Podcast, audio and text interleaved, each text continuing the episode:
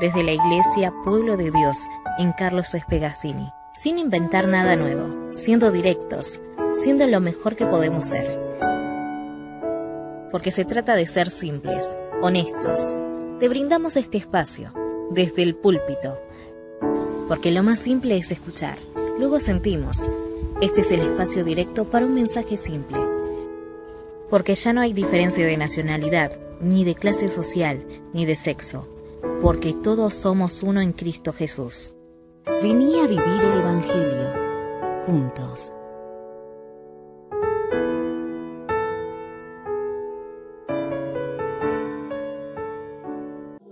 Algo que yo titulé, porque había que titular, vio que las precas hay que titularlas, porque después no se olvida. Santo él, favorecida ella, favorecidos todos y todas. Vamos a ver Lucas capítulo 1, verso 26 al 38. Dice, a los seis meses, Dios envió al ángel Gabriel a Nazaret, pueblo de Galilea, a visitar a una joven virgen comprometida para casarse con un hombre que se llamaba José, descendiente de David. La Virgen se llamaba María. El ángel se acercó a ella y le dijo, te saludo, tú has recibido el favor de Dios, el Señor está contigo. Ante estas palabras María se perturbó y se preguntaba, ¿qué podría significar este saludo? No tengas miedo, María, Dios te ha, conseguido, te ha concedido su favor, le dijo el ángel. Quedarás encinta y darás a luz un hijo y le pondrás por nombre Jesús.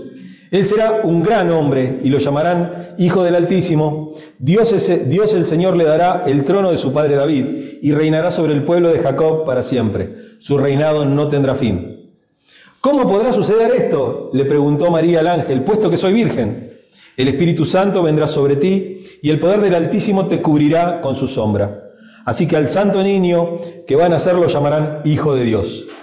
También, también tu parienta Elizabeth va a tener un hijo en su vejez. De hecho, la que decían que era estéril ya está en el sexto mes de embarazo. Porque para Dios no hay nada imposible. Porque para Dios no hay nada imposible. Aquí tienes a la sierva del Señor, contestó María, que, se, que Él haga conmigo como has dicho. Con esto el ángel la dejó. Vemos que nuevamente aparece el ángel Gabriel, ¿no es cierto? Parece que es el ángel de las anunciaciones. Viene a ser un estilo de, Mercurio, ¿no? Del, del Dios que lleva y trae mensajes entre los dioses y los hombres. No sé si alguno recuerda la mitología. ¿Mm? O el, dios Hermes, es el mismo. Mercurio es romano, Hermes griego. ¿no? El dios que tenía las alitas en, las, en los pies, que iba y llevaba los mensajes. ¿no? Entonces digo, eh, hay un ángel que se ve que anda, es el correvidile, ya veo que Gabriel cuando viene, cuando llego al cielo me pega dos cachetazos. Bueno, primero tendría que llegar, después veremos. Eh, me dice, ¿qué andas diciendo vos, Gil? Porque hablan así, son del barrio Los Ángeles. ¿Eh? Fíjense que habla con Zacarías, habla con, con, María y después va a hablar con José. También vamos a ver, seguramente la semana próxima, veremos la anunciación a José también. ¿eh? Pero el anuncio hecho tiene paralelismos, los dos anuncios hechos tanto a Zacarías como a María, eh, y las diferencias son también significativas. ¿eh? Eh, y lo primero que quiero decir es que Dios es un Dios amplio, es un Dios amplio. alguno va a decir, siempre está el purista, ¿no? El que dice, no, Dios no es amplio, Dios es infinito. Bueno, está bien. Dios, pero es amplio en el sentido de los seres que hay en la tierra son finitos, así que Él es amplio. No puede ser infinito con los seres de la tierra. Tiene que ser amplio, tiene que limitar su infinitud, suspenderla por un rato para ser amplio, porque hay personas en la tierra, ¿no? Hay una determinada cantidad. No, no somos tantos tampoco. Entonces vemos que cómo Él se comunica persona a persona, ¿eh? un mensaje, varias aplicaciones. Segundo, ¿cuál es el lugar de Dios? ¿Cuál es la geografía en la cual se mueve Dios? Su geografía, su lugar es el universo. ¿Mm? Dios no se limita solamente a los lugares de adoración. ¿eh? El lugar de adoración de Dios es su propia creación. Dios, para Dios, el lugar en el cual se adora es el lugar de adoración. Volvamos siempre a las palabras de Jesús ¿eh? con la mujer samaritana que le dice, no vamos a adorar ya en este monte ni en el otro, sino que el, lugar donde vamos a adorar es en el corazón, ¿eh? en el corazón de los hombres. Ese es el lugar, en cualquier lugar. ¿Eh? No hace falta que vayamos, que para adorar, que uno tenga que estar en la iglesia. Si uno tiene ganas de adorar un día lunes a las 3 de la tarde, uy, la iglesia está cerrada, qué lástima. Tenía ganas de adorar y no puede. Es como cuando uno quiere comer factura el día lunes, no, no hay panadería. No, bueno, pero no, esto no funciona así. ¿Eh? Uno puede adorar en cualquier momento, en cualquier lugar, porque ese es el lugar de Dios, el lugar de Dios es el universo. ¿eh? Acuérdense que el lugar en el cual la anunciación se le hace a Zacarías es en el templo. Pero ahora a María se le hace en un pueblo de Nazaret, ¿eh? en Galilea. Lo más pueblito de cuarta, pueblito de cuarta, un pueblito muy, muy pobre, un pueblito muy, muy deshecho, son de esos pueblos olvidados, donde el tren ya no llega más, ¿no? Eso, eso, vemos esos pueblos donde lo único que hay son tres viejitos y cinco o seis perros que quedaron. Lo, vemos acá en Buenos Aires, esos lugares que quedaron abandonados, donde, donde siempre hay un bolichito nada más ahí, ¿no? Que, no sé, se mantiene con los cuatro que están ahí, que toman caña ahí. Dice, dice este, y siempre está en la esquina. Y decía la Andricina, dice la, dice la Andricina, dice, puede estar en el medio del campo y no hay, no hay ninguna edificación, pero siempre está en una esquina. Uno no sabe por qué. Pero está en ese lugar, en el lugar humilde, ¿eh? el, lugar humilde nos muestra también la naturaleza humilde del mensaje, ¿no? El mensaje eh, muestra también que María procedía, no procedía, no era de una familia acomodada, ni José tampoco, ¿eh? eran de de raíces humildes, rurales, ¿eh? eran personas del campo, y Galilea no era una, una, una, región respetada, no era precisamente la localidad donde cabría esperar como destino a un enviado de Dios, ¿no? Como dice Juan 7:41, de dónde vendrá ¿eh? este, de Galilea no va a venir. No, no ese es el lugar. Tercero, el género de Dios. Hoy que se habla tanto de géneros, ¿no? Entonces, toda esta cosa, ¿no? De que me percibo, todas esas cosas extrañas. El género de Dios es el humano. ¿eh? Dios no es ni hombre ni mujer. Por eso tampoco tenemos necesidad de, de tener una deidad femenina. Porque en Dios Está lo femenino, están todas las características. El hombre y la mujer fueron hechos a imagen y semejanza de Dios. Entonces quiere decir que todo lo femenino que tiene una mujer proviene de Dios también. Procede de Dios. Y es imagen y semejanza de Dios. Uno le ha puesto Dios Padre porque, bueno, estaba en el medio de una cultura machista. Pero bien podría no, tener directamente género. ¿Eh? No, no, hay, no hay razas ni etnias. ¿eh? Esta palabra tuvimos el 12 de octubre, ahora no hay razas, ¿eh? ni etnias. B. Mientras que el anuncio acerca de Juan se dirige a un hombre, el de Jesús va dirigido a una mujer. Dios habla con hombres y con mujeres. Para esos que ponen como liderazgo solamente al hombre, ¿no? ¿Eh? Habla tanto con hombres como con mujeres Dios. C. Eh, refleja esto, la forma en la cual se acerca a Dios, la diversidad de género. ¿eh? De los anuncios, de los anuncios también de, nacimientos en el Antiguo Testamento, ¿no? Por ejemplo, Abraham, Rebeca, ¿no? La esposa de Manoa. ¿eh? Dios habla con las, con las mujeres y con los hombres, ¿no? Habla con Abraham, habla con, también con Rebeca ¿eh? y también con la esposa de Manoa, que no sabemos el nombre. Se perdió el nombre de la esposa de Manoa. La, mamá de Sansón, ¿no? Todos saben, ¿no? Este, de. Además, esto también difiere de, Mateo, ¿no? que cuenta la historia de José. Mateo no cuenta la historia de María, Mateo cuenta la historia de José. Por eso es tan importante que nosotros veamos todos los evangelios. Porque si no, si uno lee solamente el de Lucas, dice, bueno, pero Lucas lo tiene más ordenadito el evangelio. Entonces está bueno leer el de Lucas. Sí, está bien, pero en el de Lucas habla solamente con María. Pero en el de Mateo habla con José. Entonces, no, no veríamos cómo, cómo fue José. José se la bancó así nomás. María fue y le dijo, che, mirá, quedé embarazada del Espíritu Santo. ¿Fue así? No, tuvo que venir un ángel, tuvo que hablar con él. ¿eh? Siguiente dice, eh, la vulnerabilidad que muestra Dios ¿eh? es la forma de comunicarse con la humanidad. Él se hace humilde para, para comunicarse con, lo, con la humanidad. Nos hace acordar mucho a, a lo que habla El apóstol Pablo en Filipenses capítulo 2 del versículo 5 al 11, ¿no es cierto? Ahí donde él habla de la, lo que en griego se llama kenosis, que es el vaciamiento. Dios se vació, Jesús se vació de sí mismo. Dios se hizo. Mucho, hay, una, hay, una, corriente que dice que Dios se vació, eh, se humilló, ¿por qué? Porque se hizo hombre, como, eh, como si ser hombre fuera algo humillante. No, no, no, no tiene nada que ver con eso. Se vació, se vació de la deidad. Se vació de la deidad y se hizo hombre, pero no se humilló por hacerse hombre. Porque ser hombre para Dios es ser parte de lo que Él es. ¿Por qué? Porque nosotros somos imagen y semejanza de Dios. No se rebaja Dios en eso. ¿Mm? Cuarto, ¿Mm? así como se titula esto, favorecida a ella, favorecida a todos. ¿eh?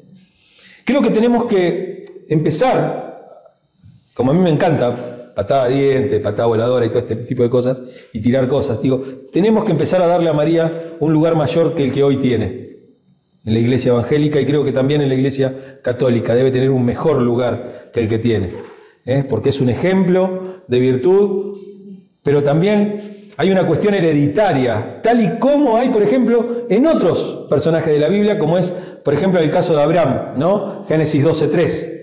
¿eh? Porque cuando hablamos de Abraham, hablamos del padre de la fe, por ejemplo, o padre de naciones.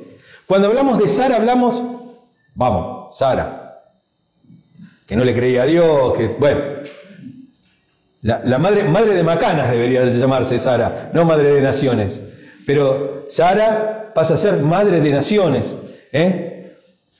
María hoy simplemente está en el lugar donde se la venera, en el lugar donde está, es una imagen de madera, es una imagen de yeso que se la lleva a todos lados como... Pero sin embargo, es madre de gracia. Y eso es innegable, eso no lo podemos negar. Si Abraham es el padre de la fe, María es la madre de la gracia. Porque en ella hemos sido todos, todos favorecidos. ¿Qué es la gracia sino el favor de Dios? ¿Eh? O sea, pensar esto, pensarlo esto, pero pensarlo con razonamiento. Y no pensarlo, che, ¿sabes qué? Está Estarte, ¿viste? Y la gente adora mucho a Diana, el templo de Diana. Entonces, ¿por qué no, no ponemos a María?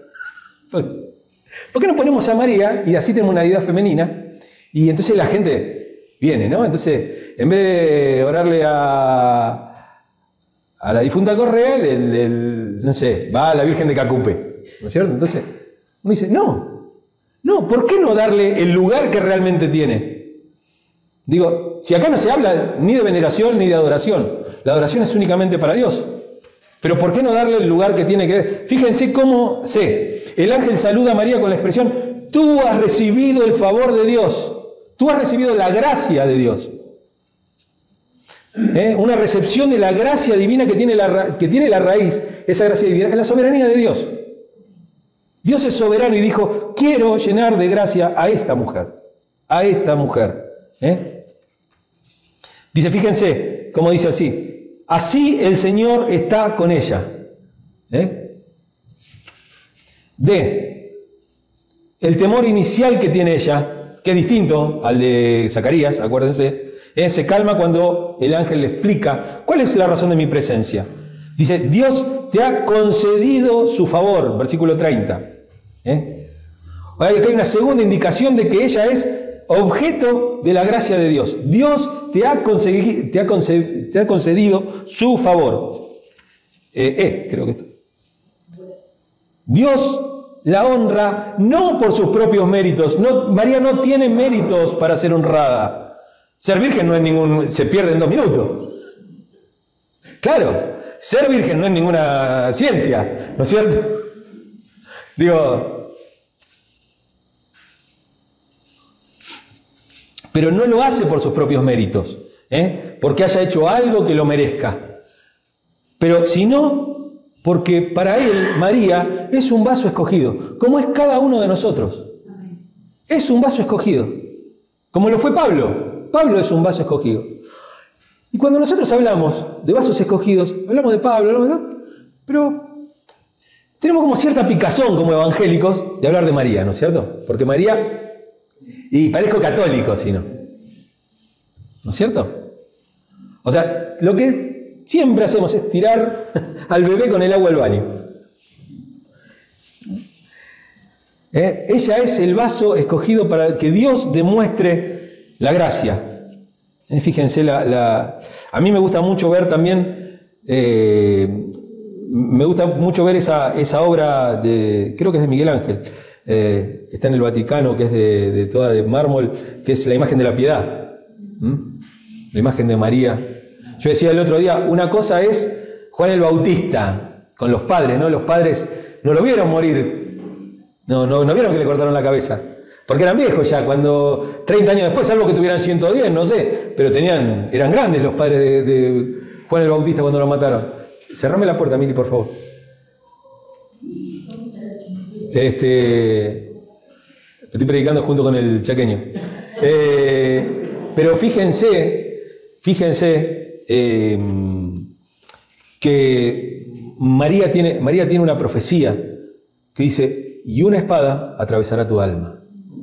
¿Eh? O sea, este hijo tuyo va a ser motivo de disputa, va a ser motivo de pelea, va a ser tremendo lo que le va a pasar, y esa, y esa espada va a atravesar tu corazón. Y sin embargo, ella elige ser. Dios le da una señal también, F. Dios le da también una señal de esto que se está produciendo. ¿eh? Le dice que la, la parienta de ella, ¿eh? no estaba ni enterada, María acá, estaban en. No, no es que le mandó un WhatsApp, dijo, che, estoy embarazada, mirá la foto 4D de mi. No, no, no existía todas esas cosas. Eh, la parienta dice, va a dar un hijo a su vejez. Y le recuerda algo a María. Para Dios nada es imposible. ¿eh? Igual que en el caso de Zacarías. ¿eh? esto indica que Dios va a ser, puede cumplir la palabra y lo va a hacer. Quinto, una de las cosas que hemos dejado de lado también, como cristianos, no le damos mucha pelea, ¿no? Y muchos de nosotros hasta nos reímos, y muchos de nosotros hasta ni siquiera lo creemos, que es el nacimiento virginal. La buena, sí, claro, ¿no es cierto? Todos, y los, católicos se ríen, nosotros nos reímos, todos nos reímos con el tema del nacimiento virginal. Pero, ah, dice, Lucas identifica a María como una virgen desposada con José. ¿eh? que le había sido prometida en matrimonio. ¿Cómo era el, tema este del matrimonio judío? Se daba en dos pasos. Es un compromiso formal, algo, un contrato, un intercambio de te doy 20 ovejas por la piba, luego dame tantas cosas, ¿no? Este, lo que se llama el importe nupcial, ¿no? Esas cosas. Y después, más o menos un año más tarde, eh, la boda. Esto lo pueden buscar en Deuteronomio 22, 23. Y también habría que buscarlo en otro texto, pero que no está en la Biblia, que, está, que es el, el Ketub del 4, del 4 al 5. Eh, tampoco se dice la edad, no se consigna la edad de María, pero aproximadamente tendría unos 12 años. Unos 12 años. ¿eh? Eh, y el, y el chico que va a tener es beneficiario de un nacimiento único, puesto que María es virgen. Es único en la Biblia eso. Es la única. Hubo muchos nacimientos milagrosos, hubo muchos nacimientos de personas que no podían quedar embarazadas y después quedaron embarazadas. Pero esta es una nena de 12 años que de repente queda em, embarazada, ¿eh? que se le promete un hijo. Eh, también esto nos muestra que Dios puede crear de la nada, ¿no? Puede crear, como se llama, ex nihilo, de la nada ex nihilo. Ese es lo que está al principio de la Biblia. Eh, Dios crea, lo, que dice ahí, ¿no? El, término que utiliza en Génesis es vará, ¿eh? que es ese, texto, esa palabra, que es crear. En el principio de Dios creó, ¿no? Eh,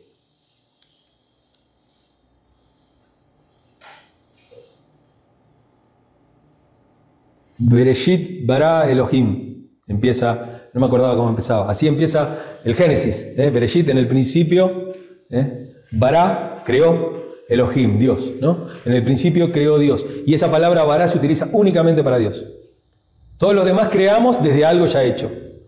Pero Dios ¿eh? tiene, por medio del Espíritu Santo. ¿eh? Eh, Lucas no va a aludir a Isaías 7:14 como lo hace Mateo, ¿no? Que Mateo en el 1:23 habla de Isaías. Ahora vamos a hablar de ese texto. Y todos estos detalles ratifican la razón por la que al comienzo de este pasaje María se la describe como aquella que ha recibido el favor de Dios y a quien se le ha concedido su favor. ¿eh? Sexto, también Dios le habla, o el ángel Gabriel le habla, ¿eh? de la grandeza del niño que van a ser. No va a ser cualquier niño, no es cualquier niño, no es cualquiera. ¿eh? Rememora los anuncios de los, del Antiguo Testamento. Génesis 16, 11. Dice, estás embarazada y darás a luz un hijo y le pondrás por nombre Ismael porque el Señor ha escuchado tu aflicción. Génesis 16, 11. Otro texto también del Antiguo Testamento en donde hay también esos nacimientos milagrosos. Jueces capítulo 13, verso 5, porque concebirás y darás a luz un hijo. No pasará la navaja sobre su cabeza, porque el niño va a ser nazareo, consagrado a Dios desde antes de nacer. Él comenzará a librar a Israel del poder de los filisteos. Acuérdense esto, Sansón. ¿Mm?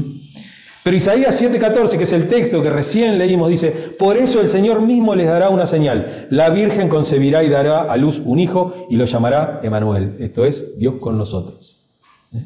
Dios con nosotros, Dios mismo. ¿Eh? La grandeza de Jesús es superior a la de Juan el Bautista, es superior a la de Sansón, es superior a todas ellas. ¿eh? Jesús es, fíjense que eh, cuando habla de Juan en el versículo 15 del capítulo 1 de Lucas, dice, Juan va a ser un gran hombre delante del Señor. Pero Jesús simplemente es grande. Es grande. Cuando alguien utiliza solamente el adjetivo grande, es porque es lo más grande que hay. No necesita decir es grande delante del Señor y así será. No necesita explicar nada. Jesús es grande.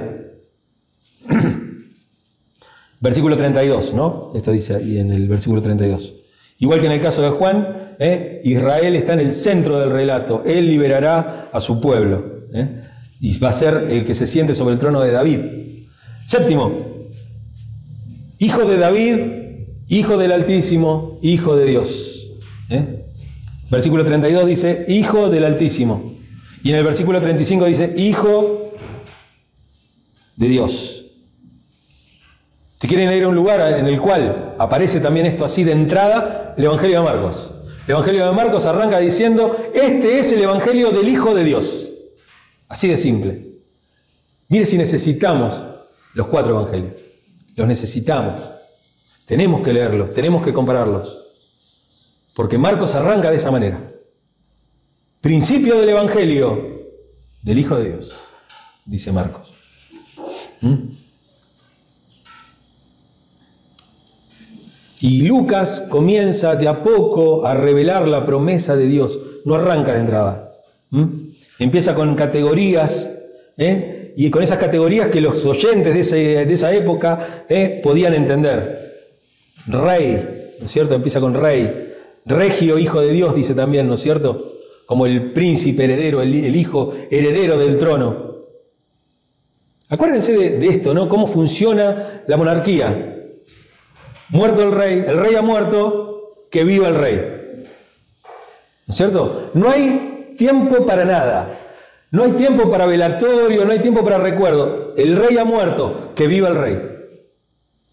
No que viva el rey que murió, el rey nuevo a rey muerto, rey puesto. Miren cuántas, cuántas cosas que hay.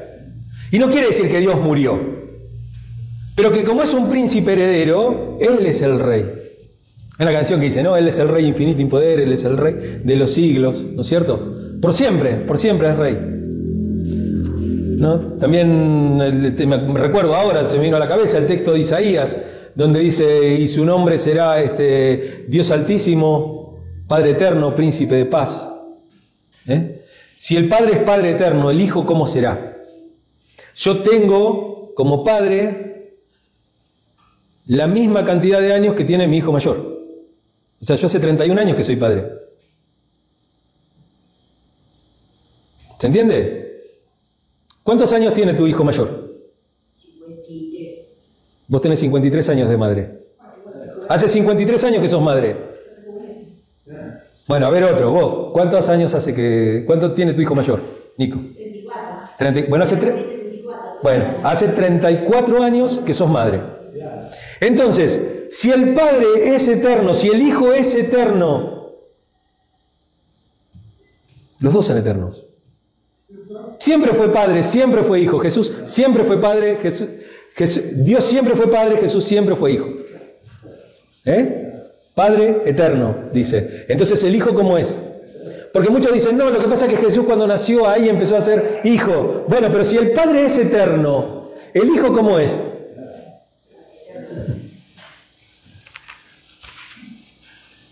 Cuando yo cuando tenía 12 años no era padre. Va,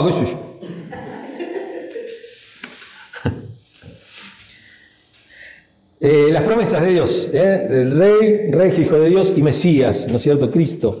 Mesías. Ah, la promesa implica que la promesa veterotestamentaria de filiación, ¿no? Va a ser un hijo de David. ¿eh? B, eh, hijo del Altísimo. ¿eh? Jesús adopta una posición de una promesa divina en la tierra, ¿no es cierto? Y C, esto es muy importante, una vez que el reino de Dios sea establecido, el reino de Jesús sea establecido, nunca se va a terminar nunca se va a terminar.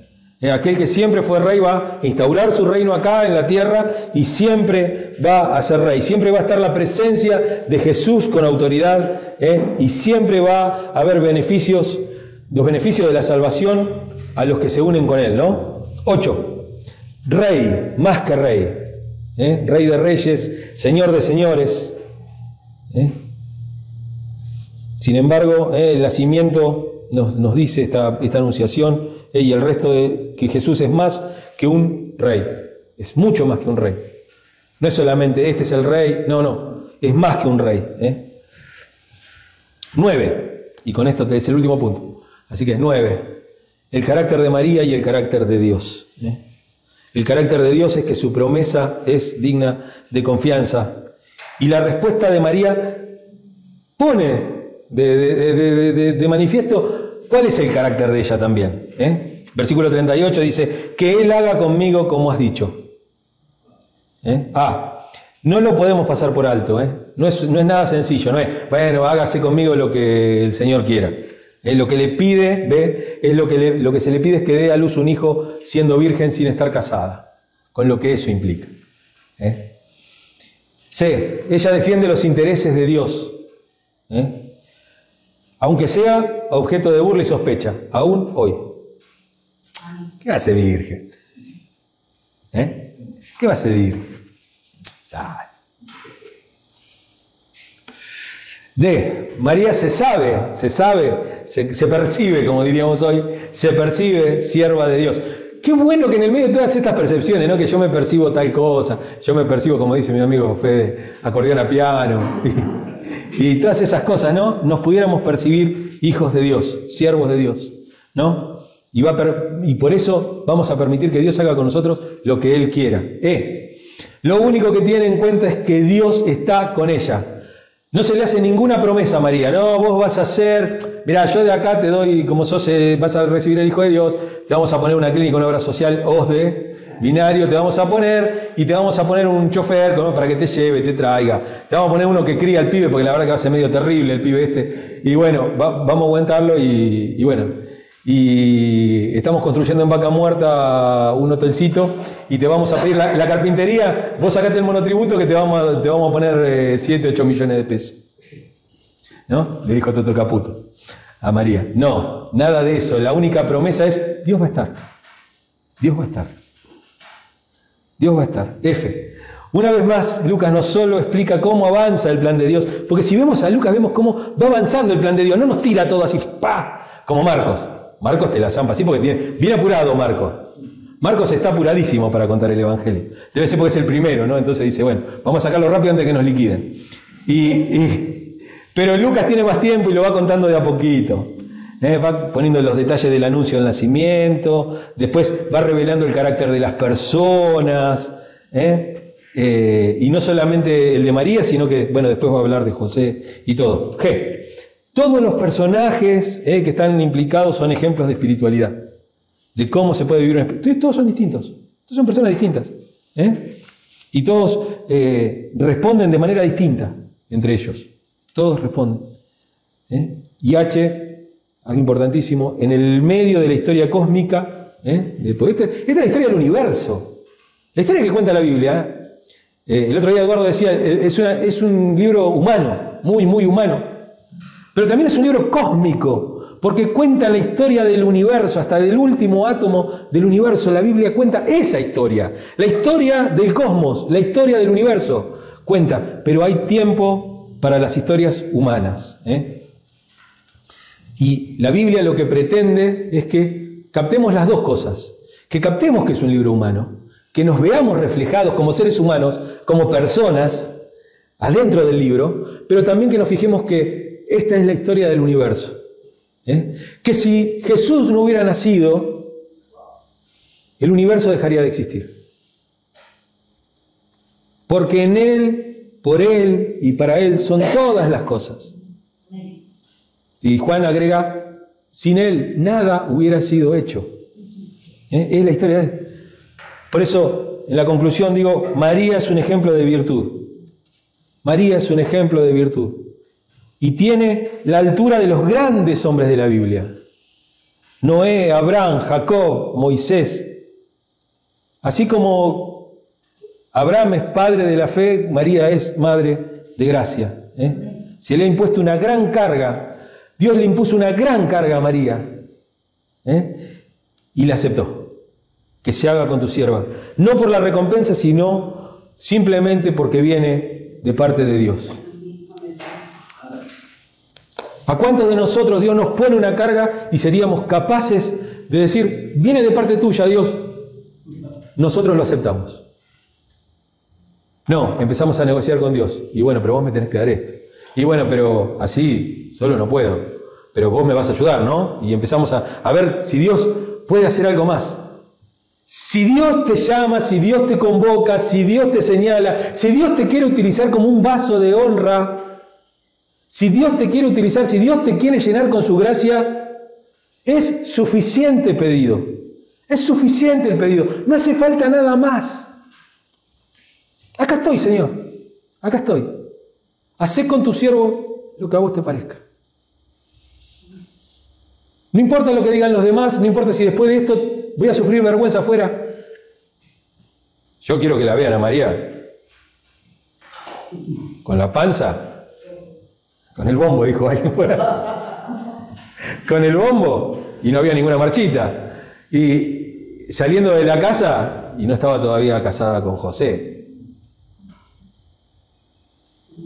¿De qué te disfrazas? De Mercedes Sosa te puedes disfrazar. ¿De qué te disfrazas? Te apedreaban. Acuérdense, José se la quería dejar en secreto. José la quería dejar en secreto. Dijo, no, para que no, pobre mujer, bueno, también se mandó la macana, ya está, me metió los cornochos este, ya, ¿qué vamos a hacer? ¿Qué vamos a hacer? Pero vamos a dejarla en secreto, no, no la voy a poner delante del pueblo para que la pedre.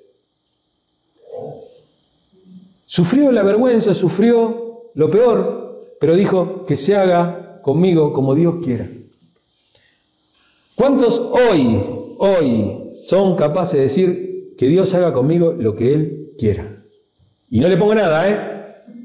No le pongo excusas, no le pongo, no, que a ver, firmamos el contrato, vemos, ¿eh? si de acá tres, cuatro meses no funciona, vemos cómo, cláusula gatillo le ponemos a Dios, no, a ver cómo van las cosas. No, Dios dijo que esto lo iba a hacer y yo estoy seguro que va a hacerlo de la mejor manera posible. Sabiendo que a veces las cosas no terminan bien. Dios, Jesús dice en Getsemaní, ¿eh? si quieres, pasa de mí esta copa. O sea, el plan de Dios era que Jesús muera. Y Jesús dice, bueno, pero que no se haga mi voluntad, sino tu voluntad. Amén.